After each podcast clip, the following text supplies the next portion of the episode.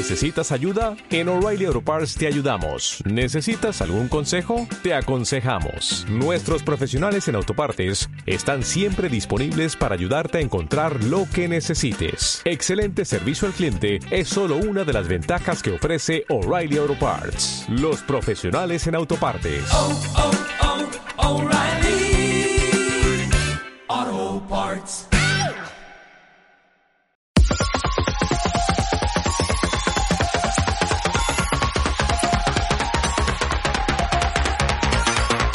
Bienvenidos a todos ustedes al podcast de Julio Faz.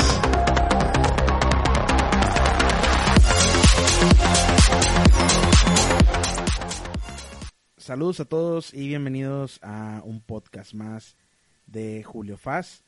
Este es el podcast en donde se habla de todo y al final de cuentas no se habla de nada, pero podemos tocar cualquier tema relacionado con lo que sea. El día de hoy me da mucho gusto a invitar a una persona a la cual admiro, respeto. Es una persona que estuvo estudiando conmigo en la universidad y se me hace una persona muy interesante que pues ahora sí que hizo un viaje al que yo le tengo muchas ganas. Me llamó mucho la atención desde el primer momento en el que vi que estuvo compartiendo fotos y todo esto.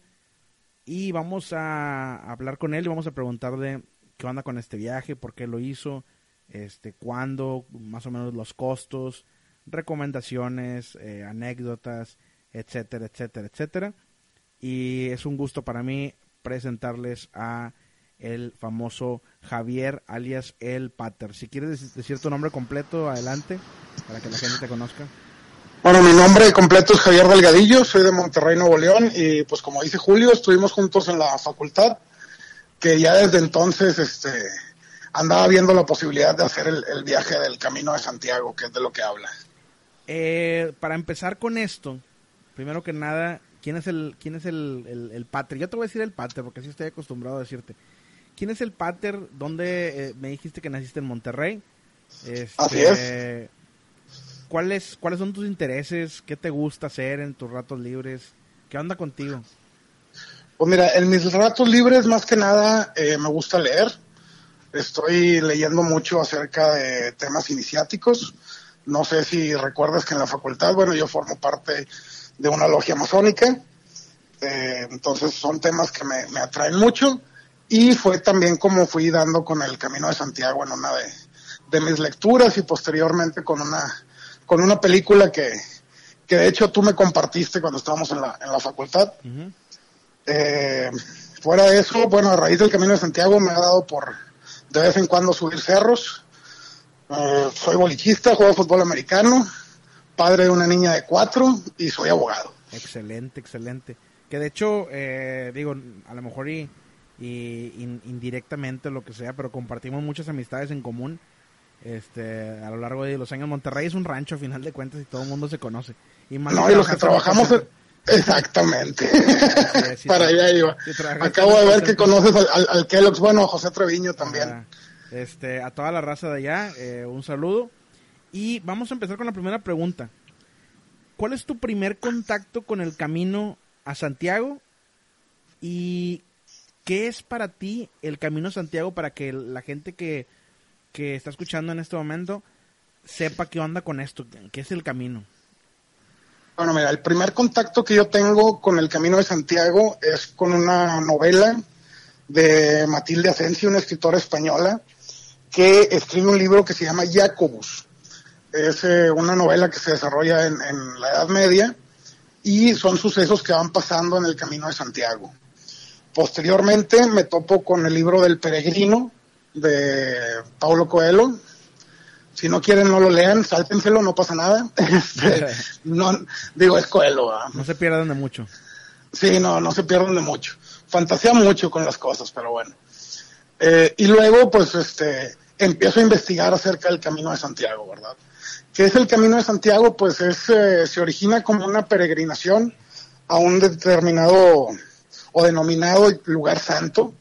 Dicen que ahí está enterrado el apóstol Santiago, uno de los que anduvo con Jesús. Ajá otros dicen que es eh, realmente una persona que se llamaba Prisciliano, que vivió en esa época y que tenía un culto ahí medio, cristiano gnóstico, más o menos, de ese tipo de cosas. Ok. Pero el caso es que por ahí del siglo IX empiezan a, a hacerse las peregrinaciones a, a este lugar y pues se ha ido se ha ido masificando, ¿verdad? Hay motivos para hacerlos, pues eh, puede ser religioso, puede ser iniciático, puede ser por salud y puede ser simplemente por turismo. En mi caso, pues fue algo entre turístico e iniciático.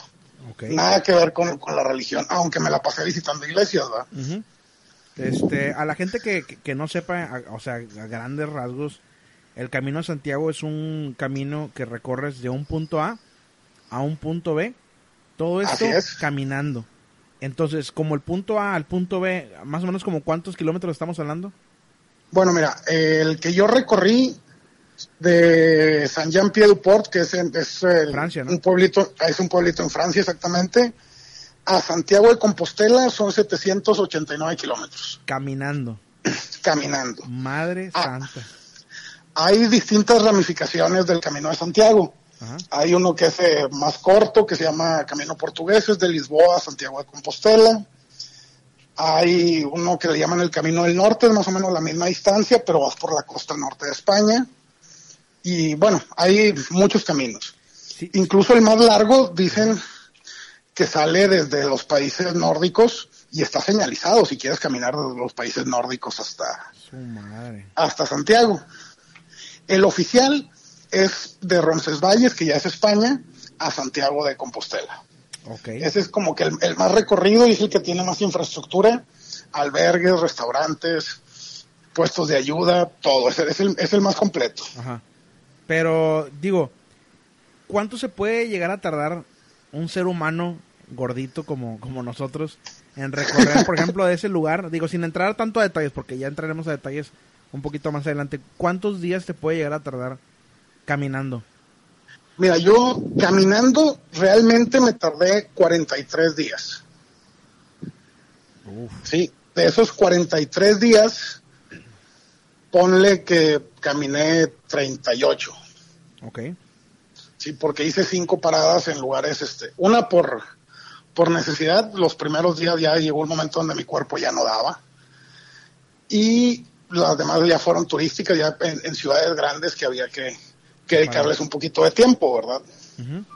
Ok, ok, me parece bien. Este, ¿qué estaba pasando por tu vida en ese momento en el que decides tú eh, dejar tu vida en Monterrey por, no sé, 50 días, digo, para redondearle, y aventurarte el camino a Santiago? ¿Qué, qué estaba pasando por tu mente? Este, ¿Cómo fueron esos primeros pensamientos tuyos de, de decir, bueno, este, me voy a hacer un tiempo, porque no es sencillo hacerte un tiempo en estos, ahora, ahora sí que en estos tiempos, ¿no?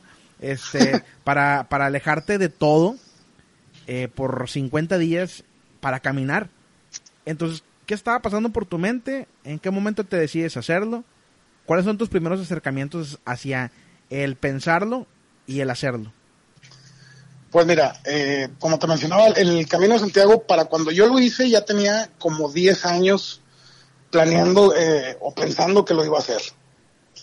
Y en los momentos en, en que yo decido ya por fin hacer el Camino de Santiago, agarrar las cosas, preparar la mochila e irme, eh, estaba pasando una separación eh, con, la, con la mamá de, de mi hija. Ajá.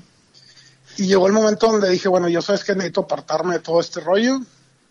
Y aprovechando que en ese momento cayó ahí este un dinerito no esperado, dije, bueno, ahora es cuando, o porque si no, a lo mejor ya no, no lo hacemos nunca. Y pues en cuestión de mes y medio preparé todo y me arranqué al camino de Santiago. O sea, vaya, la, la razón principal es, digo, a- aparte de lo del dinero, es una, es una separación que tienes. Ajá. Este, obviamente estás dolido en ese momento y, y quieres alejarte de, de- de todo y de todos y alejarte un tiempo. Yo sé que es imposible alejarte totalmente de la, de la realidad, a lo mejor darte algún descanso, este, eh, vaya, alejarte del día a día, ¿no? Que tienes. Ajá. Em, ¿Qué tan difícil para ti fue eso, dejar a, a- a tu, a tu ex esposa, a tu niña?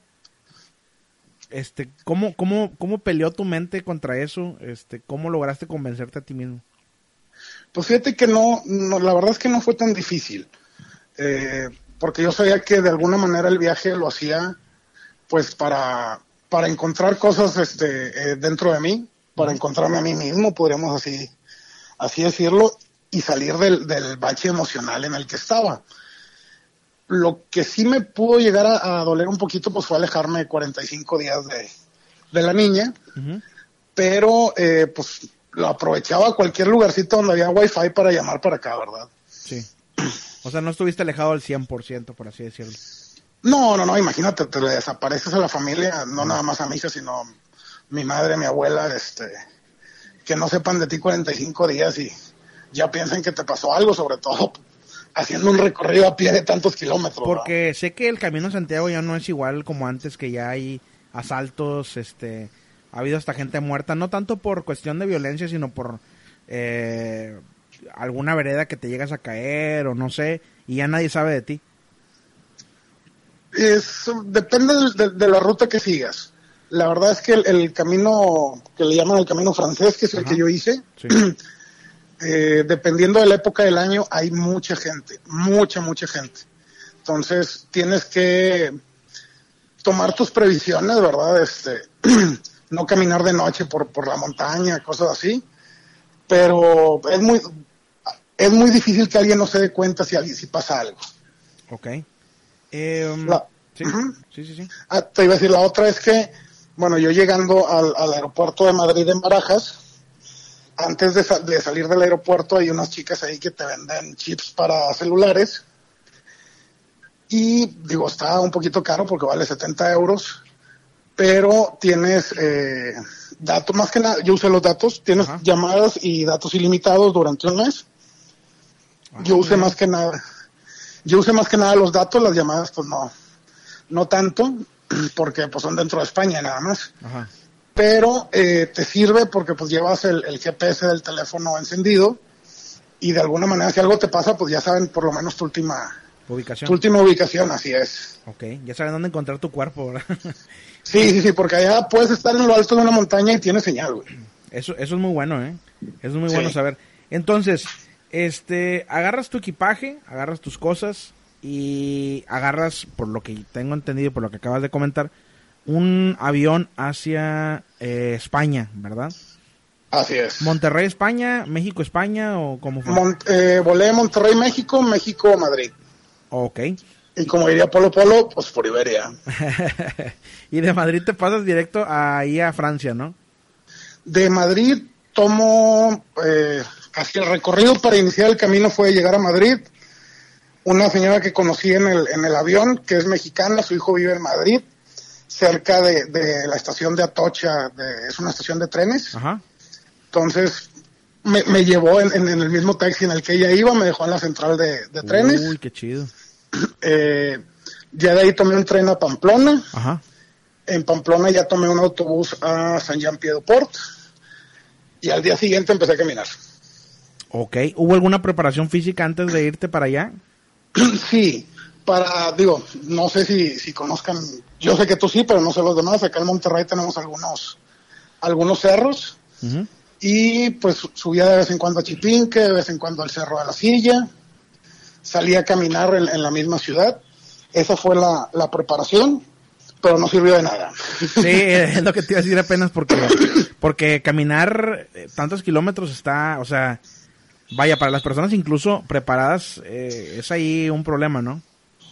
Pues mira, realmente cuando me di cuenta de que no me había servido de nada fue, fue el primer día. La verdad es que lo más pesado fue el primer día. El- yo tenía pensado caminar 27 kilómetros, caminé 8, Sí, porque la subida a los Pirineos sí no es para nada agradable. muy bueno, es agradable a la vista, Ajá. es un lugares muy bonitos, pero nada que ver con los cerros que tenemos aquí en Monterrey. Ok. La verdad es que la dificultad sí estaba más allá de lo que yo pensaba y nomás logré dar 8 kilómetros. Entonces, llegas del aeropuerto, te bajas, este, agarras a, a Francia Ajá. y, y llegas, y el primer día que, que, que llegas acá al punto eh, inicial de la carrera, hacia el Camino a Santiago, ¿qué, qué, qué pasa? ¿Conoces gente? ¿Ves muchas personas? Este, ¿Cómo es el lugar? Pues mira, ya llegando a San Jan, lo primero que haces es que vas a una oficina que se llama Atención a Peregrinos, porque los que hacemos el Camino de Santiago nos llaman peregrinos, Ajá. o concheros, porque la, la- el símbolo del Camino de Santiago es Una una, concha de mar. Es una concha, así es. Eh, sacas tu credencial, que es donde te van poniendo los sellos de los lugares donde te quedas, la requieres para que al final te den tu, tu reconocimiento de que hiciste el camino. Y pues ahí fui, fui conociendo gente desde la estación de trenes, que me bajé del tren y vi a, unos, a un grupo que llevaba mochila. Dije, estos van para el camino de Santiago, déjame me les pego, ¿no? Sí. Y, eh, y pues fueron las primeras personas que conocí y ya con ellos me apoyé porque a fin de cuentas eran españoles, ya sabían para dónde iban. Y pues así fui dando. Y todos los días conoces gente en el Camino de Santiago. ¿Preguntaste los motivos por los cuales la gente hacía el camino o simplemente caminas Sí. Digo, hay mucha gente que lo hace por motivos religiosos. Hay, por ejemplo, una, una pareja que conocí que son australianos. Ellos, eh, él es fotógrafo, entonces él iba trabajando y su mujer iba en motivo religioso, por decirlo de esa manera. Él iba tomando fotos todo el camino y ella iba orando. Ok, ok. Está- Hay gente, hay gente que lo hace por, por el reto de decir, pues voy a, voy a ver si puedo caminar esa, esa etapa, o sea, ese camino, esa distancia. Y entre los españoles es un, es una, podríamos decir, es, es algo turístico para ellos muy común. Ellos aprovechan los, los puentes, por decir, y hacen, eh, por ejemplo, hoy hay cuatro días de fiesta, bueno, voy a caminar cuatro días y me regreso a mi trabajo. Ah, ok. Y en la, en la siguiente vacación que tenga, camino otros cinco o seis días que me falten hasta que lo completan. Caray, eh, eso no me lo sabía. O sea, en parte... Digo, ellos- sí, sí, sí, digo, ellos tienen la ventaja de que están ahí, ¿no? Ajá. Imagínate volar desde México nomás para ir a hacer 10 días y luego No, regresarte, pues no. Ni que fuera Carlos Slim, ¿verdad? Sí, no. Entonces, camina, planeas 27 kilómetros el primer día, caminas 8. ¿Por qué? Así es. Porque la subida estaba tremenda. Eh, la verdad es que no había, no había entrenado o pensado que me fuera a, a enfrentar a una subida con esa inclinación. Y pues la verdad es que lo- los, eh, los pies no, no estaban preparados. Yo creo que no, no- ni, ni siquiera sabía cómo me tenía que ajustar las botas para ese para esa subida. Entonces, para ese día ya traía yo una ampolla en cada talón, cansado. Este, no, no, no, bastante, bastante. Ese día yo ya estaba pensando en regresarme a México. Así de plano. Sí, ese día yo dije, no, yo ya me regreso a mi casa, yo no sé qué estoy haciendo aquí. No sé cuánto, no sé qué distancia llevo porque no sabía todavía cuánto había avanzado. Ajá. Este, pero yo, yo dije, no voy a aguantar casi 800 kilómetros hasta Santiago si ya me estoy muriendo, ¿no? Llego al, al primer albergue que todavía no salía de Francia Ajá. y este, ahí consigo una cama para dormir ese día y fui conociendo gente, una señora de 77 años, compadre, Ah, su madre. este, canadiense, Ajá. haciendo el camino de Santiago. Y se lo aventó completo. De, Los de, de esos canadienses que, 800. de esos canadienses que fuman motita y todo, ¿verdad?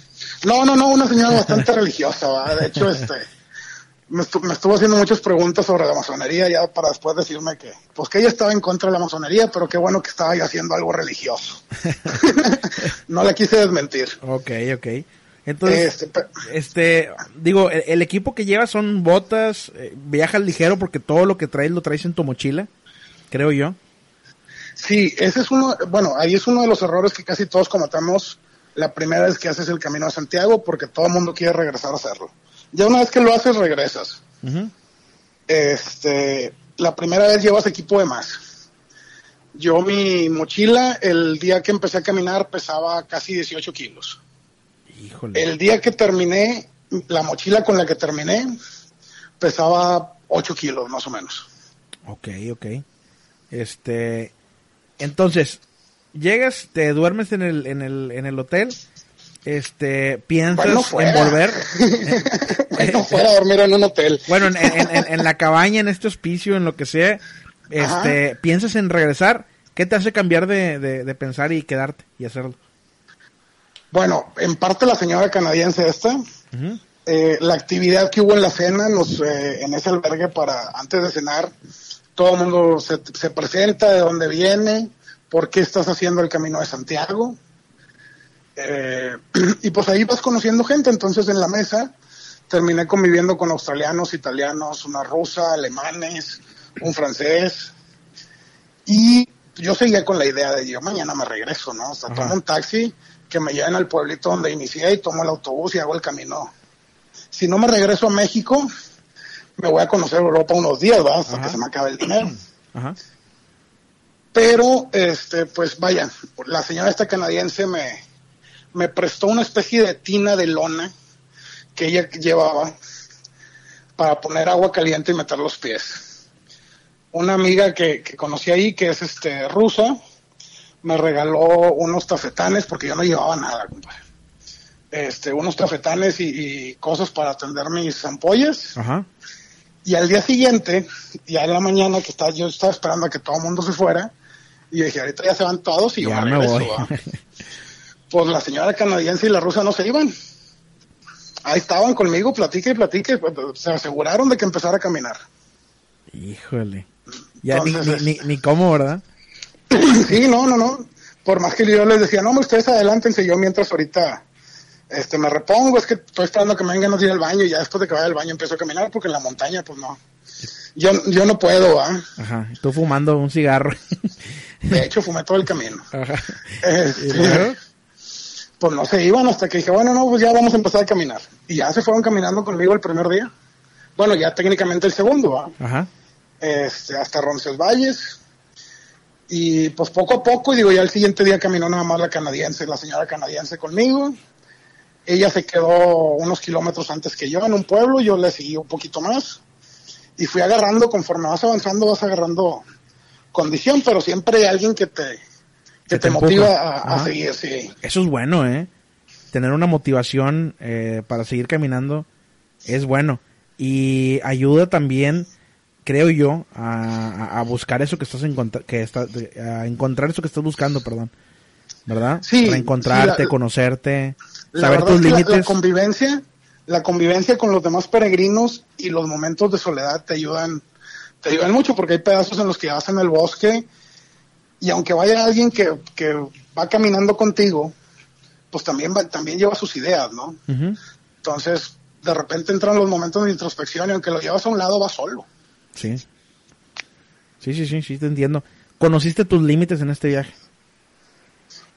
Varios. Sí. sí, para empezar aprendí a tomar agua. Ok. Este, hubo un día que sí, eh, hicimos una etapa en la que Para esto, el, el, el pater es de coca y, y cigarro, digo, para que sepan cómo está la Sí, cosa, ¿no? así es. Yo soy de tomar coca y mi cigarro eh, todos los días, ¿verdad? Ajá. Este, pues hubo en casi todas las etapas, aunque vayas en montaña, vas encontrando eh, dónde resurtir tu, tu, tu agua, o sea, dónde llenar tu botella de agua. Ajá. Pues me encontré una etapa en la que los últimos 15 kilómetros no había.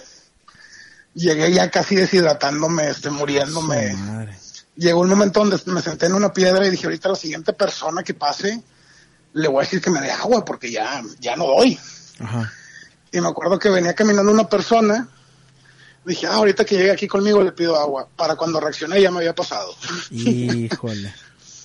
Entonces, pues, muévete, ¿no? Porque dije, ya si me, si me sigo quedando aquí, pues ya no voy a llegar y peligro ahora sí se me va a hacer de noche y me voy a quedar aquí solo, ¿va? Pues descubrí que me faltaban como 800 metros para llegar al pueblo. Mm. ¿Estabas muy cerca? Sí, sí, pero ya, ya eso de que el cuerpo no da.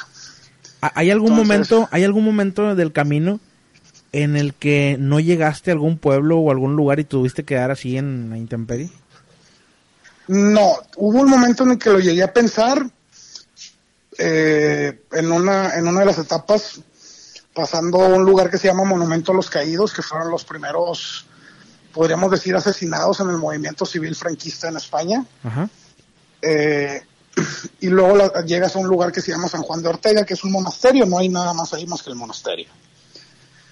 Y en el camino ya se me iba haciendo de noche, había tenido un, un pequeño accidente ahí en una, en una subida, y pues la verdad es que andaba bien cansado.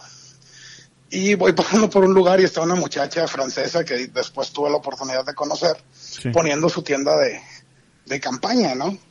Ella se quedaba dos días en, en el monte y uno en ciudad o en, o en pueblo. Y si llegué a pensar y decirle, bueno, me regreso y le digo que si me da chance de quedarme con ella. este, chan- chance para los que no sepan esa oportunidad. Sí. Este, dije, a lo mejor me deje quedarme aquí este, con ella, ¿no? Entre lo cansado y lo chula que estaba la, la muchacha, pues este, lo llegué a pensar. Sí, sí, sí. Pero no, pues ya terminé mi, mi etapa. Sí hubo etapas que hice más cortas eh, por lugares de interés. Ok. Sí, por Pueblos. ejemplo, hay- Ajá. Sí, eh, un día que salí de, de, un, de, un- de una pequeña ciudad que se llama Los Arcos, la etapa te marcaba que ese día eran, no me acuerdo, casi 28 kilómetros para llegar a, a Viana. Y yo me quedé en un lugar que se llama Torres del Río. Ese día nomás caminé 18 kilómetros porque había una iglesia que quería visitar ahí en, en- en Torres del Río, ¿verdad? Ajá. Entonces, digo, fueron de las veces que, que acorde- acorté a distancia, pero realmente no, yo no dormí ni un día Afuera. este, a la intemperie. Para empezar, no llevaba equipo para eso. Me imagino que, que cuando llegas a estos lugares, estos eh, estas casas y todo esto tienen un costo, ¿no? Ninguna es gratis, ¿o sí? Mira, hay algunos que son municipales, les llaman ellos. Es, bueno, pues obviamente los, los administra la ciudad. Normalmente son por donativo, eh, te cuesta de 3 a 5 euros la noche. Ah, muy bien. Eh, hay otros que son privados, ya te salen entre 10 y 15 euros, pero normalmente te incluyen la cena, ¿no? Ok. Entonces, pues ya te, te vas ahorrando ahí a veces un dinero, a veces no. Eh, pero en promedio, la, la, la noche, o el- ya sea en hostal o en albergue, te sale entre 3 y 20 euros, dependiendo de, del lugar. Ok, ok. ¿Cuál fue eh, el punto de quiebre en este viaje y tu, tu momento más satisfactorio? El punto de quiebre es donde dijiste, ay, ahorita tengo muchos problemas. ¿Fue el primer día o hubo algún otro punto de quiebre? No, bueno, el punto de quiebre yo creo que fueron el día 3 y 4, güey. ¿Qué pasó esos días? Este, pues el día 3, saliendo de, de Subiri, camino, camino solo y nos tocó un camino por la montaña, no muy pesadito, pero sí largo. Y ese, ese día caminé solo, entonces haz de cuenta que es el día que te enfrentas a ti mismo, ¿no? O sea, decidí no ponerme los audífonos y todo el tiempo, todo el tiempo que estuve caminando, iba pensando en, en, en por qué había ido, en las situaciones que tenía en casa, este, cosas así y sí se hizo pesado el, el día. Pero a partir de, de ahí se fueron haciendo cada vez más, más ligeros porque como que vas encontrando soluciones, ¿no? Sí. Eso de estar solo y no tener otra cosa que hacer más que caminar y pensar, sí ayuda. Sí, de hecho lo que te iba a comentar yo, que a la gente que tiene planeado viajar y todo esto, a mi punto de vista, yo creo que lo importante no es tanto pensar en los problemas que, que tienes. Sí, o- obviamente no hay que dejarlos de un lado, ¿no? Pero esos problemas ahí van a estar. Eh, yo creo que, que hay que disfrutar el momento. Eh, ese camino te sirve un poco como para despejar la mente y todo esto, ¿no? Sí. Pues mira, lo que pasa es que el camino tiene, aparte de las etapas marcadas, o sea, que es donde vas a dormir, donde inicias, cosas así, eh, podríamos decir que tiene etapas de, ¿cómo te, etapas místicas le diría yo. Ajá. Por ejemplo, los primeros días el camino es, mo- es mucho de montaña, el camino es como si, como si te fuera a quebrar físicamente, ¿sí? Sí. O sea, primero te cansa físicamente, luego viene una etapa más planita, donde hay caminos, este, vaya, ya no es bosque, de repente caminas y vas por una vereda, pero, pero está llano, está, ves un árbol al cual nunca llegas, por ejemplo. Ajá, sí, sí, sí. Este, A lo lejos. sí, y, y ahí es cuando te, te quiebra emocionalmente, ¿verdad? Ajá. y luego en algún punto como que te reconstruye y ya para cuando llegas a Santiago ya, ya eres otro. A la madre. Eso está bien interesante, ¿eh?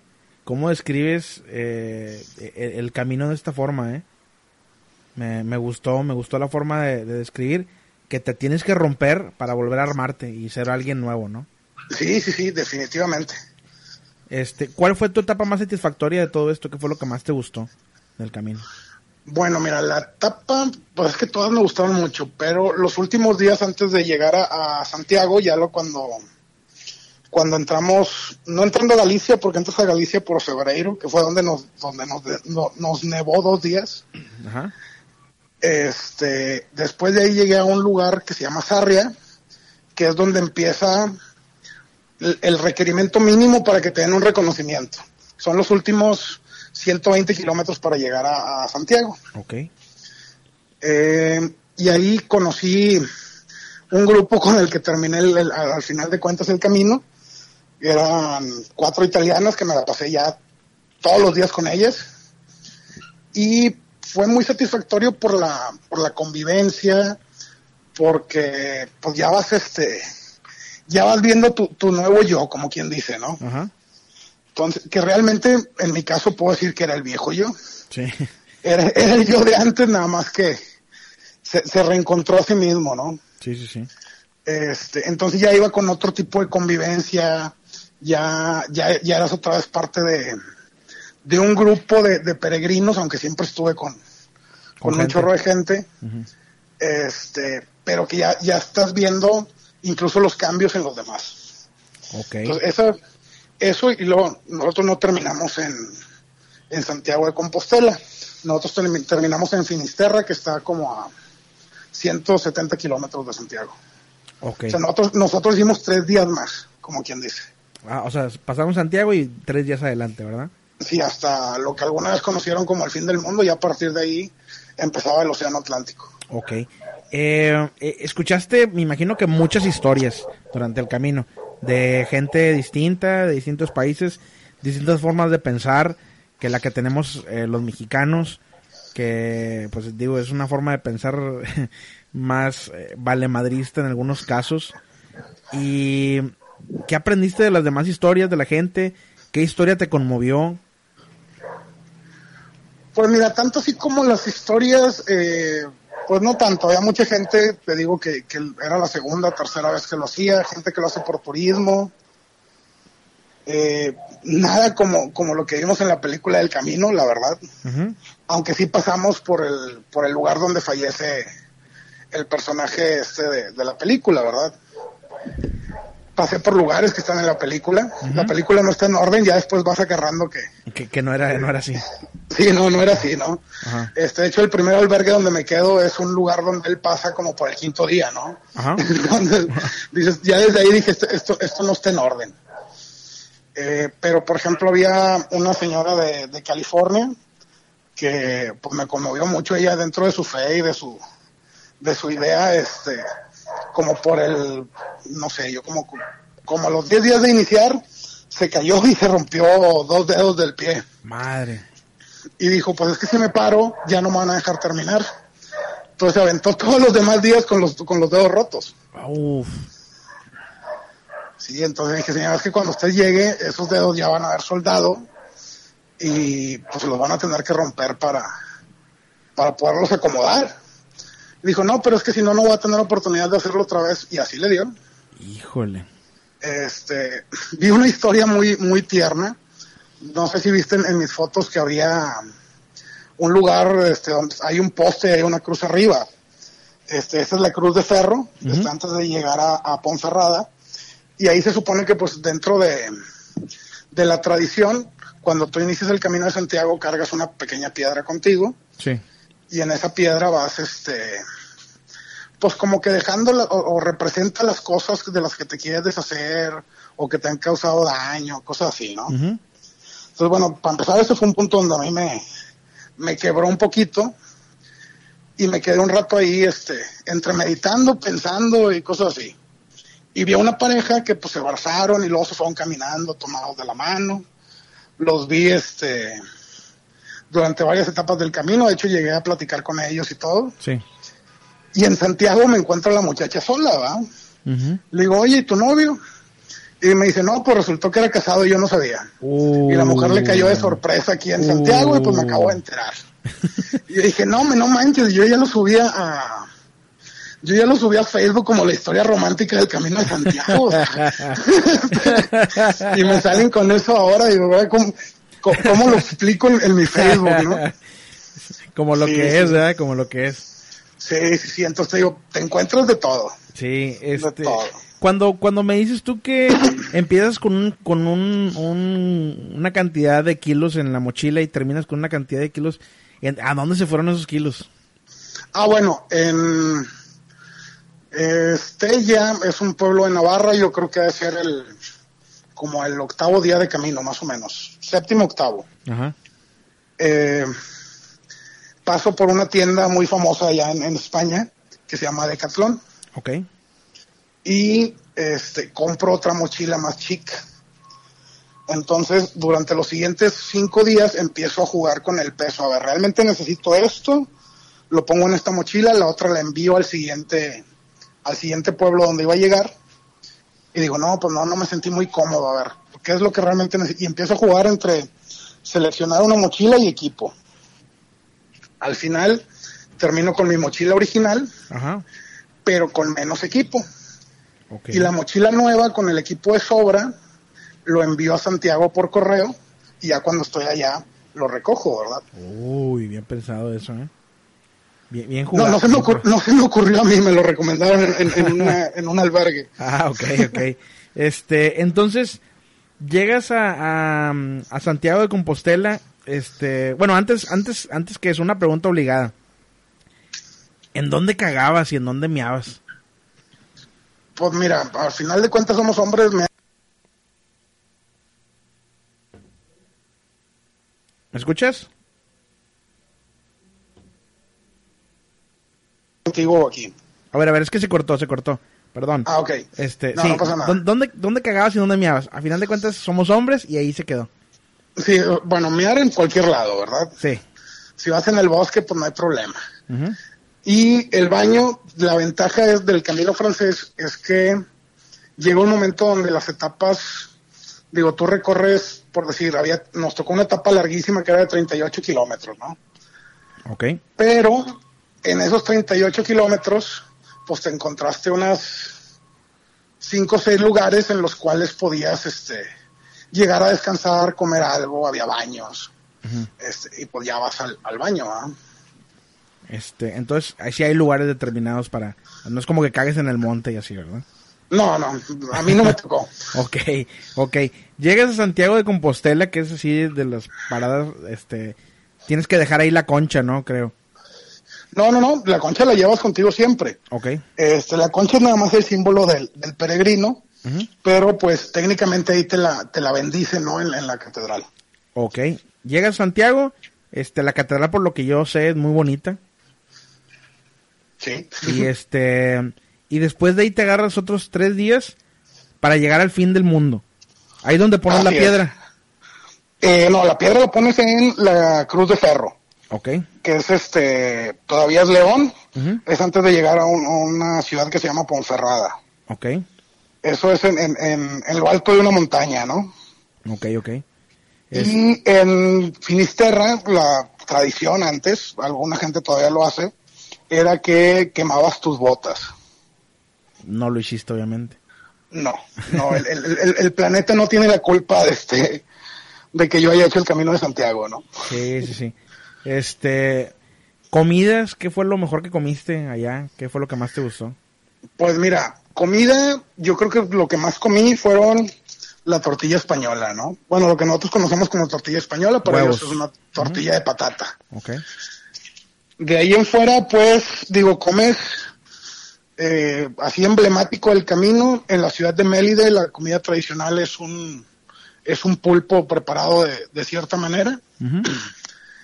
Y, pues, vaya, en Burgos me tocó que me invitaron, bueno, no me invitaron, sino que organizaron una comida que porque era un platillo típico muy especial. Se llama cordero lechado. que para los que han venido a Monterrey, haz de cuenta que me invitaron, a me invitaron a comer cabrito, exactamente. Sí, más el o cabrito, el cabrito más caro de mi vida. Ya me imagino. 40 euros. Sí, es lo, es lo que te decía. Y en euros todavía. Sí. Este, terminas el camino. eh, imagino que el lugar donde llegaste, el fin del mundo, es un lugar así súper fregoncísimo. Donde está el mar y todo esto. ¿Qué pasa por tu cabeza cuando ya terminas? Que se acaba. Fíjate que pasó algo, algo muy, muy curioso. Yo soy de, de las personas que tiene, no sé si llamarlo tic, manía o qué onda, pero eh, pues digo, aunque me da vergüenza me muerdo las uñas.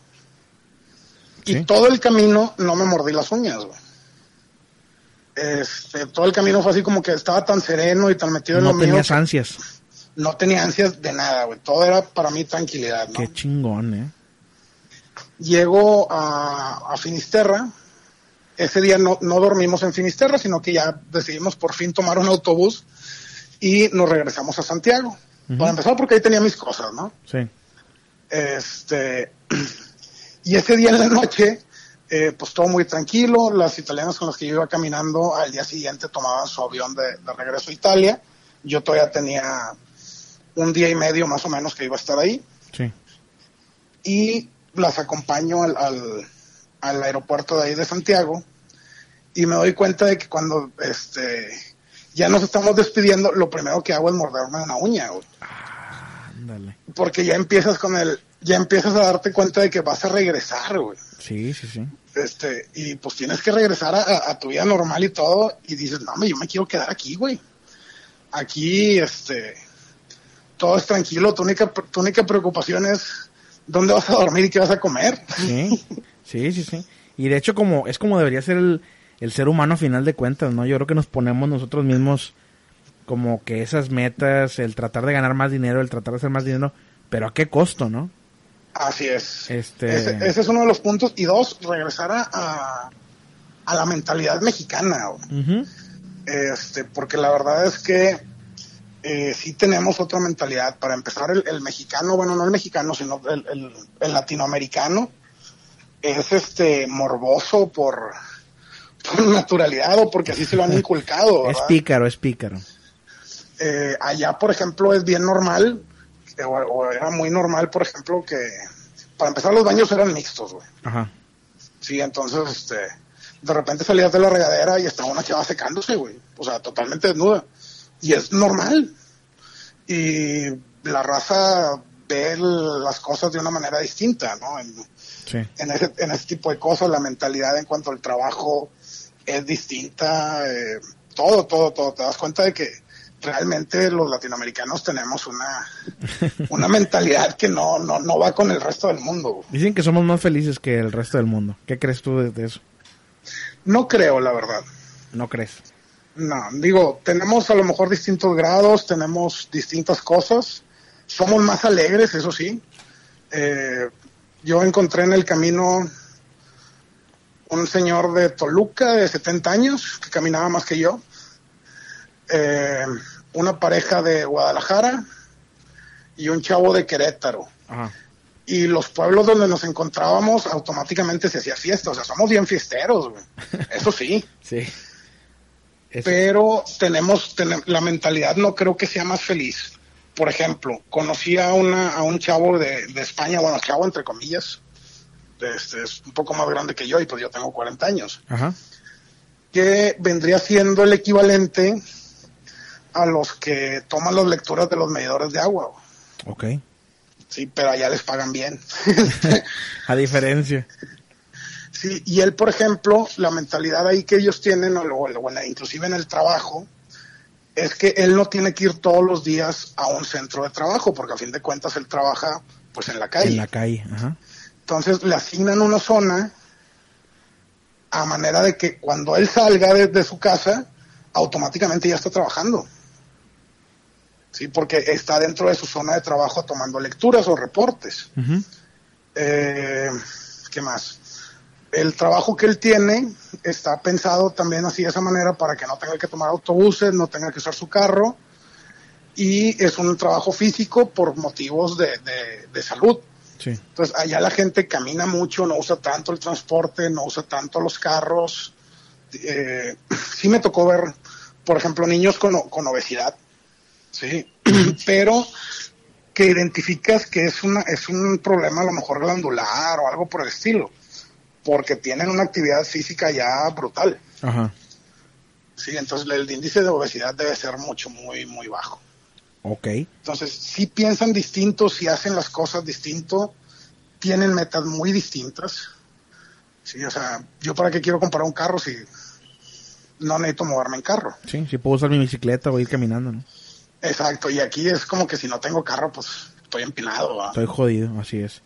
Sí. Oye, a final de cuentas, y ya para terminar este eh, el, el podcast, más o menos como cuánto se puede gastar una persona en hacer todo el camino, aproximadamente en pesos. Híjole, mira, ahí el promedio de lo que gasta una persona normal, que lo haga en, eh, de manera estricta, 40, 50 mil pesos. Mm, No, ponle que un poquito más, porque por ejemplo del vuelo, de los vuelos fueron nada más ahí fueron 18 mil pesos, ¿no? Ok, 20.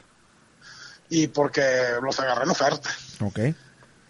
Eh, de- contando en cuenta todos los transportes, ponle que me gasté otros 100 euros, son otros 2.000, 2.500 pesos, ponle. Ujú. Y de ahí tienes que agregarle que el promedio de gasto diario es de entre 25 y 30 euros. Ok.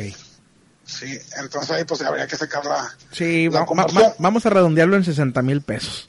Este, vamos a... No, no, pon- pon- ponle 80, ponle 80, Ok. para que, para que no batalles. Sobradito, Ahora, sobradito. Si te toca una persona como yo, Ujú. yo me gasté como 140 mil. Ah, su madre. Porque bueno, primero, el cordero lechado ese de 40 euros, ¿verdad? el mentado cordero. Los eh, días extras, por ejemplo, en, en Burgos, que me quedé dos días, nada más una noche te puedes quedar en el albergue. Sí, la siguiente noche ya te tienes que ir a un hostal o a un hotel. Y pues ya son mínimo 20 euros, ¿no? Si te quedas en un, en un hostal. Eh, comidas y, y- y cosas así, souvenirs.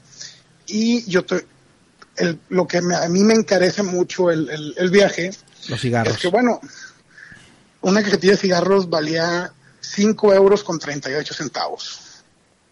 Híjole. Échale a 22 pesos el euro, 23 pesos el euro en, aquel- en- No, en ese pues no. tiempo. No. Échale una diaria. ¿Y la coquita? la coca, si la comprabas en, en el en el Carrefour o en alguna tienda tipo Eroski, cosas así, te costaba 12 euros la coca de 600. Dos euros. Sí, si la pedías en un restaurante o en alguna tienda de esas que te encontrabas en el camino, valía 5 euros la coca de 355 mililitros. Era una, una coca de Por lata. eso no, por eso la gente no toma coca ya. ¿Verdad? Sí, es que es carísimo la pinche coca. Y también, digo, yo me chiflé porque, digo, no sé si, si recuerdas que yo tomo coca sin azúcar, Ajá. porque soy diabético. Pues para el quinto día del camino, haz de cuenta que no tenía diabetes y tomaba coca normal, porque si no me daba el bajón de azúcar. Entonces me, me chiflé porque podía tomar de la coca Ajá. que realmente me gusta, la, la- la que es sabrosa es la coca normal. Sí, sí, sí. Este, ¿y, y qué mensaje le darías a la gente que quiere hacer el camino, que ha pensado, o que a lo mejor después de este podcast empieza a googlear el camino a Santiago y le dan ganas? que investiguen acerca del Camino de Santiago, qué es. Si pueden ver la película de- del Camino esa de, de Martin Sheen, que la vean. Buenísimo. Hay aparte un, un documental en Netflix que se llama Footprints. Eh, creo que la traducción específica es huellas, no sé cómo ponerle al, al título Ujú. del, del camino. Pe- es- ese camino sobre, sobre el camino del norte, que es el que sigue la costa, la, la costa de España, es más difícil porque hay muchos acantilados pero investiguen, prepárense y si les llama la atención, háganlo. Vale, vale mucho la pena. Por el motivo que sea, ya sea turístico, religioso, eh, por salud y por este, motivos iniciáticos, no sé, el motivo que quieran, vale mucho la pena ir a hacer el Camino de Santiago, sobre todo porque terminas con, con amigos de todas partes del mundo. Así es. Entonces nosotros ahorita, por ejemplo, las, las- las- mis amigas este, con las que terminé el camino, las italianas, estamos pensando en hacer otro recorrido que se llama Vía Francigena. Esta es una, una peregrinación que te lleva hasta Roma. Ah, caray. ¿sí? Entonces nosotros queremos hacer únicamente la parte italiana, que es de la, de la frontera norte de Italia hasta Roma, pero pues son mil kilómetros. Oh, El recorrido completo es desde Inglaterra, cruzando todo Francia, parte de Suiza y luego bajar hasta, hasta Roma. híjole. Digo, nosotros, no- no- nosotros seríamos la última parte nada más. Pues digo, como quiera que pesado, ¿no? Sí, sí, sí, porque es un camino que no está tan conocido, no es tan conocido, no es tan señalizado. Entonces, sí batallas un poquito con el, el dónde te vas a quedar y todo, ¿va? Sí. Pero pues a fin de cuentas voy, la idea sería ir con cuatro italianas que pues ya con, con el simple hecho de que hablen el idioma del país ya ayuda, ¿no? Ya, ya, ya, es, ya es suficiente con eso. Sí. Oye. Otro detalle es Ajá. si hablan algún otro idioma. Por ejemplo, si vas nomás con, si vas con la idea de hablar de que vas a España La estás por el idioma, sí, este, lo más seguro es que no hables con nadie. Porque lo- los españoles este, casi no hablan español. Hablan sus, sus idiomas allá catalán Sí, y... catal- es que todos tienen, por ejemplo, en Galicia pues hablan gallego. Ajá. Eh, hablan catalán, euskera, que es el de, Navarra, hablan valenciano, o sea, todos tienen un idioma. Y cuando están hablando entre ellos se hablan en, en ese, en ese idioma. Y tú no entiendes Entonces- madre. Así es. Pero si tienes, aunque lo mastiques tantito, hablas inglés, hablas con todo el mundo. Eh, la gente en otros países, todos hablan dos o tres idiomas. Ajá. Bueno, nomás los mexicanos y los españoles, yo creo que no. sí, el español es muy reacio a hablar otros, otros idiomas. Sí. Pero, eh, por ejemplo, una- una- un buen amigo que dice que es francés, para cuando terminan lo que para nosotros es la, la escuela secundaria o el noveno grado, por decirlo así, hablan, aparte del francés, hablan otros dos idiomas. güey. Entonces se comunican con todo el mundo. Preparados están. Sí, por lo menos lingüísticamente sí. sí, entonces tienes la oportunidad de convivir con un montón de gente si hablas por lo menos un idioma más. Eso es bueno, buen consejo. Te agradezco muchísimo el tiempo, mi estimado Pater. Gracias por, por compartirnos esta experiencia del Camino Santiago. Y pues ojalá que la gente se pueda animar a checarlo. Y pues bueno, ahí está. Muchas gracias y pues mándale saludos a toda la gente. No, pues muchos saludos a todos los que los que escuchen este podcast. Eh, ahí está el Camino de Santiago. Háganlo los que tengan la oportunidad y los que no, pues hagan algún otro algún otro recorrido. Eh, ahí te mando luego, Julio. Estoy preparando un video acerca de del viaje, porque pues la verdad es que tomé fotografías a montón. Entonces estoy preparando más o menos un, un videito y luego te, te mando el, el link para que ya te den una idea más o menos de cómo estuvo todo. Perfecto. Pues muchas gracias y saludos a todos. Igualmente, Julio. Si te gustó este podcast, no olvides suscribirte y darle like.